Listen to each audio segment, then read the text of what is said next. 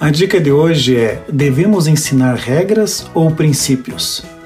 Todo jogo há regras e elas contribuem para a gestão de conflitos, protegendo os participantes e o jogo, mostrando o que pode e o que não pode ser feito. Ensinar por princípios é construir o entendimento numa base sólida, com muito diálogo. É ajudar o filho a sair da inocência para a consciência, com responsabilidade. Quebrar regras tem sanções, e assim como quebrar princípios. Um jogador de futebol que joga por princípios faz menos faltas do que o jogador que joga pelas regras. Quem joga por regras espera que alguém de fora diga quando houve ou não transgressão. As regras servem para punir aqueles que se desviam dela, que não a respeitam.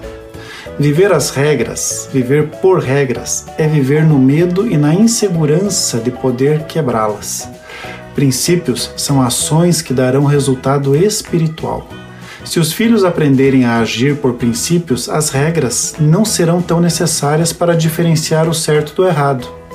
Para os princípios, a consciência é o árbitro da existência. A dica é ensinar os filhos a cumprir regras compreendendo cada princípio que fundamenta a regra, para que eles percebam os benefícios que os princípios geram para as suas vidas.